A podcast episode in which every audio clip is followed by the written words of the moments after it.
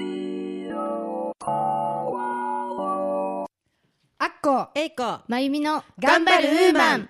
この番組は主婦母ウーマンの皆さんに少しでも楽しんでもらい明日から頑張っていこうと思ってもらえるようなエネルギーになる番組です。皆さんこんにちは。大川明子です。こんにちは。上条英子ですこんにちは高橋まゆみです。さてこの番組も今日で39回目となりました。はい。5月11日、はい、えーゴールデンウィークもあっという間に終わりましたね。そうですね。えー世の中また普通の忙しい生活になっております、はい。えー今日は、えーお便りメールいただいておりますでしょうか？はいいただいております。えっ、とミントさんからいただいてます。お願いいたします、こんにちはアッコさんが生のハーブティーを飲んでからは乾燥ハーブティーが飲めないとおっしゃっていましたが私もそうです。生のミントをたくさん入れて飲むのが好きでよく飲みます。ハーブガーデンに入ったようなあの香りが好きです。虫みたいだねとよく言われますし友達は草の匂いが強すぎると言いますが私は気に入っています。美味しいですよねアッコさん。というお便りです。美味しいですよね。本当にそうです、はい。本当に乾燥と生は違いますね。ああそうなんですね、はい。私はえいつも乾燥のものを飲んでるので一度ちょっと挑戦してみたいです。ぜひやってみてください、はいわかりました。本当にたくさんの方からのお便りメールありがとうございます。それでは今日もここ松戸ポアロのスタジオよりウーマンの輪が届いていきますよう楽しく頑張っていきましょう今日は3人のウーマン話をお送りします。はい。すっかり陽気も良くなって外へ出たいなと思いますね、はい。今日はウォーキングをテーマに3人でじっくり話していきたいと思います。はい。ウォーキングとはまあ説明するまでもないかもしれませんが歩くことを主体とした健康法ですね。手軽に行えることから年齢を問わず広がってきています。この季節運動不足にウォーキングは本当にもってこいですねアッコさん、まゆみさんはウォーキングを現在していたりまだ過去にしていたということはありますでしょうか？一切ありません。早い。ですね、はい。きっぱりと。はい。まゆみさんはどうですか？はい。私はですね今まで特別にウォーキングの時間を作って歩いたことはありません。はい。でも買い物のに出るときは少し遠くのスーパーへ必ず歩いていきますし出かけたときは一駅前で降りて歩いて帰るなどの普段の生活に歩くことを取り入れるようにはしています。あなるほど、はい。私はですね1年ほど前健康のためにウォーキングを始めました。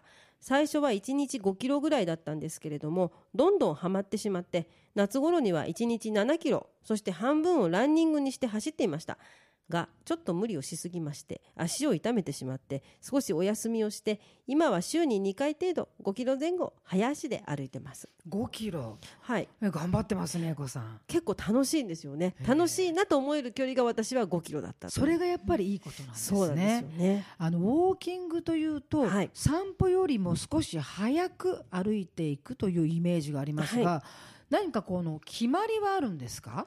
はい、特に決まりはないのですけれども有酸素運動としてのウォーキングで最も大切なのは心拍数です。心臓ドキドキの心拍数ですね。はははではあはあという呼吸でありながらも人と話しながら歩けてそして爽快感がある程度を目安としてくださいと。はい、あのそもそもその有素有酸素運動というのはどういうことを言うのでしょうか、はい、有酸素運動とは、まあ、酸素があると書いて有酸素運動なんですけれども体の中の糖質や脂肪をエネルギーに変えながら行う規則的な繰り返しのある比較的軽い運動のことを言います。はウォーキングのほかジョギング水泳エアロビクスなどがありますね。基本的に体脂肪を燃やす運動と言われています。では逆の意味の無酸素運動とはどんなものなんですか？はい。無酸素運動とは息を止めて瞬間的に強い力を使う運動なんですね。筋肉に溜めておいたグリコーゲン糖質ですけれどもを主に使います。酸素を必要としないので短時間しか運動できないんですけれども筋肉を鍛えることができて基礎代謝を上げることができます。筋肉トレーニングや短距離ダッシュなどがそうです。なるほど。はい。ではその有酸素運動のはい。ウォーキングをすると体にどういいのですか？確かに運動するということは体にいいし脂肪も燃やすのは分かるんですが、具体的に何がはい。起きるのでしょうか？はい、まず今アッコさんもおっしゃいましたように脂肪燃焼ということではい。メタボリックシンドロームや生活習慣病の予防に役立ちます、はいはい。そして脳の活性化にもなって骨を丈夫にします。そして何より足は第二の心臓と言われているんですね。確かに足は第二の心臓ってよく言いますよね。はい、で心臓から全身へと送り出された血液は時間が経つにつれて足の先へ集まってきます。これは重力がかかるから仕方のないことなんですがしかしそのまま放っておくと全身の血液はどんどんどんどん足元へと降りてきてしまいます。血液がうまく全身を巡っているのは足が心臓へと血液を送り返すポンプのような働きをしているからだと言われています。それが足は第二の心臓と言われる理由なんですね。ただ足は何にもしないとポンプの役割は果たしてくれません。マッサージをしたりするのもいいですが歩いて筋肉を収縮させ刺激をすることによって初めて血液を心臓に送り返すことができるんです。そこで適度な刺激を与えるのに効果的だと言われているのがウォーキングです。ウォーキングは膝や腰に負担をかけることなく程よく足を刺激してくれるんですね。有酸素運動は美容の面でもとてもいい効果がありますよ。今英子さんからお話があったようにウォーキングをすると血液の循環が良くなってそれと同時にリンパの流れも良くなりますので代謝が上がって栄養の吸収と老廃物の排出がシュスムーズになるんです。それによって目の下のクマや肌のくすみなどが改善されるんです。うーん。美容面でも効果がある。はい。で歩くということはじゃあ靴にこだわりが必要になるんですね。あそうですね。靴底の薄い靴とかサンダルというのは好ましくないんですね。ちょっと厚手のソックスを履いて靴ずれの予防をしてください。ほとんどのウォーキングや散歩はアスファルトの上かコンクリートとかあと石畳ですね。これらの舗装材はあまり硬くてですね骨や関節に障害をもたらす可能性もあります。なのでその衝撃を吸収するためにも厚い靴底が必要。なんですね。確かにあの、はい。靴下もウォーキングソックスってありますよね。ありますあります。あの下にこうパイル地みたいなそうですね。厚いやつ、はい。あれもだからあのー地べたにすぐこうなんていうんですか？そうなんです。しないようにこうクッション代わりになってるっていうことですよね。で私もそうなんですよ。あの薄いやつ薄い底のはい。あのスニーカーに薄い靴下で歩いていると必ずあの指の付け根あたりがすごく痛くなってくるんです、ね痛くなり、ますよね。はい、あとあの硬いものは腰を痛めたりするから良くないって言いますよね。ぺったんそうですよね。はいそうですねそれはよく言いますよはい、ね。なので靴一つでだいぶ歩ける歩けないが変わってくるかなっていう気はしてますありますよね。はいあうん、そのやっぱ足に合ったものっはいていうものはありますよね。はい。あとね、私はどうしてもその、あうん、足の形が良くないので、はい。あのーどうしてもねこのウォーキングが嫌なんですよ。足の形がはい。いけない、良くないっていうのは実は私すごい扁平足なので、扁平足。はい。足が疲れてしまうんですよ。ああそうですね。いくらその厚底のす靴は履いても、はい厚い靴下履いても、はい。扁平足のためにすぐ疲れちゃう。だから、はい。ウォーキングするのが嫌になっちゃうんですよね。はい。扁平足と今ねアッコさんおっしゃいましたけれども、はい。扁平足というのは土踏まずがあんまりへっこんでない足のことを言います。で足の裏全体が地面にペタッとくっついてしまうのであのこれは足の縦アーチを形成している靭帯が弱ったりし緩んだりしちゃってる状態だそうなんですね。はいで生まれつきの方もいらっしゃいますしそういったあのことであの後天的にそういう人体が緩んでしまった方もいらっしゃるそうなんですがそうなると衝撃を吸収する能力が低くなっちゃうので足の裏とか甲とか痛くなったりあとふくらはぎとかあのすねとかが非常に筋肉痛で痛くなったりしてあんまり長いこと歩くと本当に疲れてしまうという感じらしいんですけれどもそんな感じですか？本当にそんな感じ。あそうなんですね。っごい痛くなっちゃう。なるほど。で足だけじゃなくて本当に今英子さんが言ったようにふくらはぎが痛くなったり、はい。アキレス腱が痛くなったりはい。みんなに痛くなっちゃう。あ意外とこういうお悩みを持ってらっしゃる方は多いと思はいますよ、いらっしゃるようなんですね。で扁平足だからって、まあ、あの痛いし歩きにくいっていうのもあるんですけれども、実はですね改善する効果のあるトレーニングがああるの？あります。ぜひそれはもう教えてください、はい、であの軽く考えがちなんですね。皆さん扁平足っていうと。まあ私扁平足だからっていうことであの軽く考えがちなんですがこれ治すとすごく、あの自分の体のためにもいいそうなのでまずですねトレーニングとして一番簡単なのは足の外側だけで立ったり歩いたりすることだそうです。外側。はい、あのなんて言うんでしょうね。内側ではなく外側小指側の方そうですね。小指側の方の側面だけを両側ついて、うん。立ったり座ったりあとは歩いてみたりするというとだいぶその内側の土踏まずのところが柔らかくなってくるそうなんですね。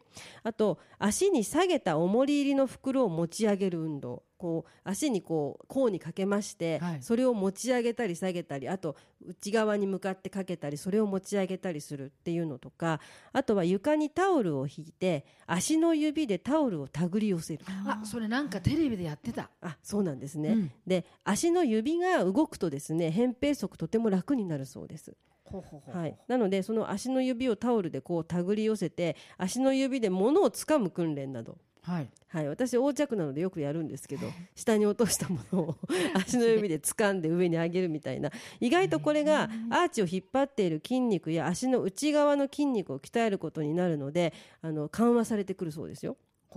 はい、で靴もですね、はい。あのこれあの大事なことらしいんですけれども普通に売ってる靴をそのまま履いてしまうと合わないので絶対痛くなるそうなんですね。なので専門店などに行くとそういう足の形の方用の中敷きが売ってます。う少し上げるのかな？そうなんです。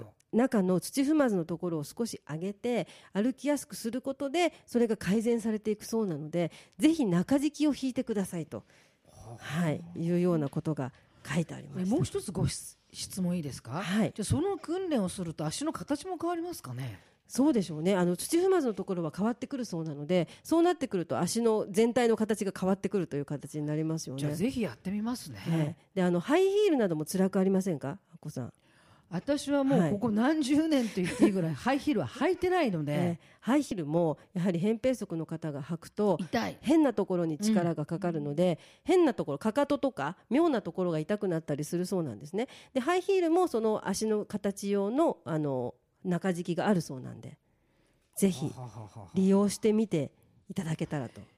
このラジオのお聞きの扁平足で悩んでる方 ぜひそれを私と一緒にやってみてください、そうですね。であの実はほっとくと骨が脱臼して削れちゃったりとか、はい。骨が皮膚を突き破ったりとかするっていうとこまで進んじゃうこともあるそうなので自覚のある方はできるだけその訓練をしたり中敷きを引いたりした方が良いそうです、このラジオのお聞きの方 ぜひやってみましょうぜひお願いします。はいはい。まあそんなことでね、そういうことをちょっと工夫しながらだといいかなと思うんですけれども、話はちょっとね変わりますけれども、私もウォーキングを始めたのはですね、生活習慣病の予防をするというのが目的だったんですね。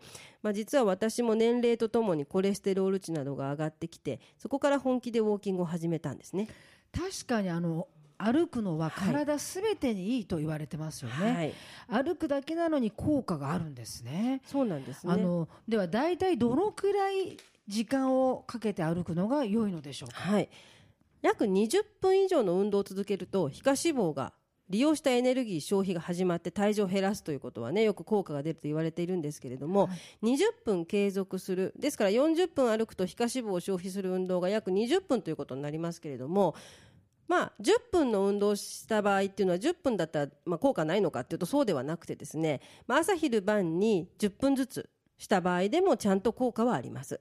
で筋肉運動をしているわけなので運動の刺激は伝わって健康につながっていくと。なのでね結論から言いますと自分で苦痛にならない程度の時間からまず始めてみるというのがいいそうなんですね。私はちょうど1時間という時間が爽快でした。そうなんですか、はい、まずは目的と自分に合った時間を見つけることからなんですね。はい。そうなんですね、えーそれにやはり今英子さんが言ったように自分が苦痛にならない時間を見つけるということが一番いいんですね。はい。あのそれとウォーキングというと、はい。なんとなく朝の光を浴びながらというイメージがありますが、はい。この時間帯ははいどうなんでしょうか、はい、私もあの最初は朝の方がいいのかと思ってですねちょっと早起きしてやってみたりしたんですけれども、はい。眠くてですね ちょっと夜になったりしてたんですけれども実際調べてみたら早朝でも夜間でも特に何か効果が変わるわけではないそうでいつでも構わないそうです。で特に時間帯での効果の違いはないので、まあ、いつでもいいんですがただ暗い時間帯は転んだり転倒したりとか、あとはちょっと危ない犯罪、ね。ねうん。犯罪に巻き込まれてしまったりしてはいけないですので常識的な時間が良いかなと思います。で体にとっては食後1時間ぐらいの時に歩くのが一番いいみたいですけれども忙しい時は特にお腹いっぱいで苦しいという時以外は大丈夫みたいですね。はいだからやっぱり時間も自分に合った。そうですね苦痛にならないように自分のに合った時間を選んで作っていくのがいいですね。あとまあお腹いっぱいで苦しいのは良くないですけれどもあとはい水分をねきちんと取っていただきたいと思いますこれから特に暑くなってきますのでね。はい、熱中症などの、ね、心配がありますからちょっと水分は持っていてであのこまめに補給しながらっていうのがいいかなと思います。でこれから暑い時間はちょっと塩分を入れたのあスポーツドリンク系がいいですね。ねはい、ですね。はい、ぜひあとあのーそれに聞きたいんですけど、はいウォーキングするときに美容面で気をつけたいことっていうのはあるんですか？はい、そうですね、うん。いつもお話ししてますが、日中歩く方は紫外線対策をしてください。はい、日焼け止めをしっかりつけていただきたいんですけれども、汗をかいて流れてしまう場合がありますので、ウォーキングの場合はウォータープルーフのものやスポーツ用の日焼け止めを使っていただきたいです。そしてウォーキングは精神面にもとても良い影響や効果があるんです。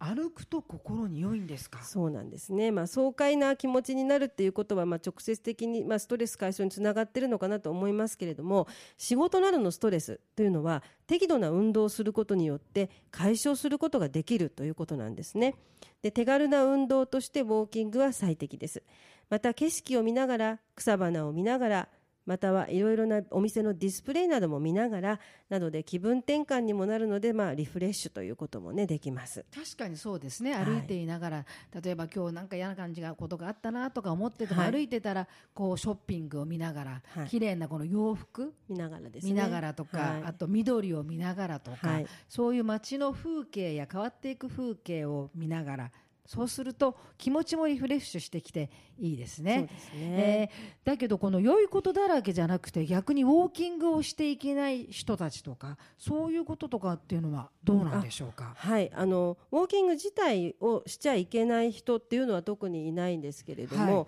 持病の持ってる方ねはあのかかりつけのお医者様とご相談して無理のない形で始めてくださいということですね。あまあ、無理をしては元も子もないので、まあ、例えばあのウォーキングというのがきつければ例えばちょっと足腰弱い方は本当にお散歩から始めて少しずつ慣れていったら、まあ、ウォーキングに変えていくというのもいいと思います。はい、そうですね。持病をお持ちの方や体調が優れない方は、お医者様にぜひ相談して、安心してウォーキングを始めていただけたい、いただけたらいいと思いますね。あの、唐突なんですが、はい、私は歩くというと遠足を思い出すんですよ。はい小学校の頃は毎年必ず徒歩遠足というのがあったと思います。小さい学年は近くの公園でしたが、はい高学年になると距離も遠くなって疲れてしまって帰るのが嫌になってしまったのを覚えてるんですけれども、お二人は歩いた遠足の思い出はありますか？あんまりないですね。ないですか？あこさんは都会の子供だったので きっと。あんまりないですね。バス。バスでどっか行って、はい。でそこからその行くところまで歩くというのははい。ありますよ、あ。でも歩いて遠くまで行ってなんとかっていう歩く目的のはないですね。あ。そうだったんですね、はい。すごい進んでましたね。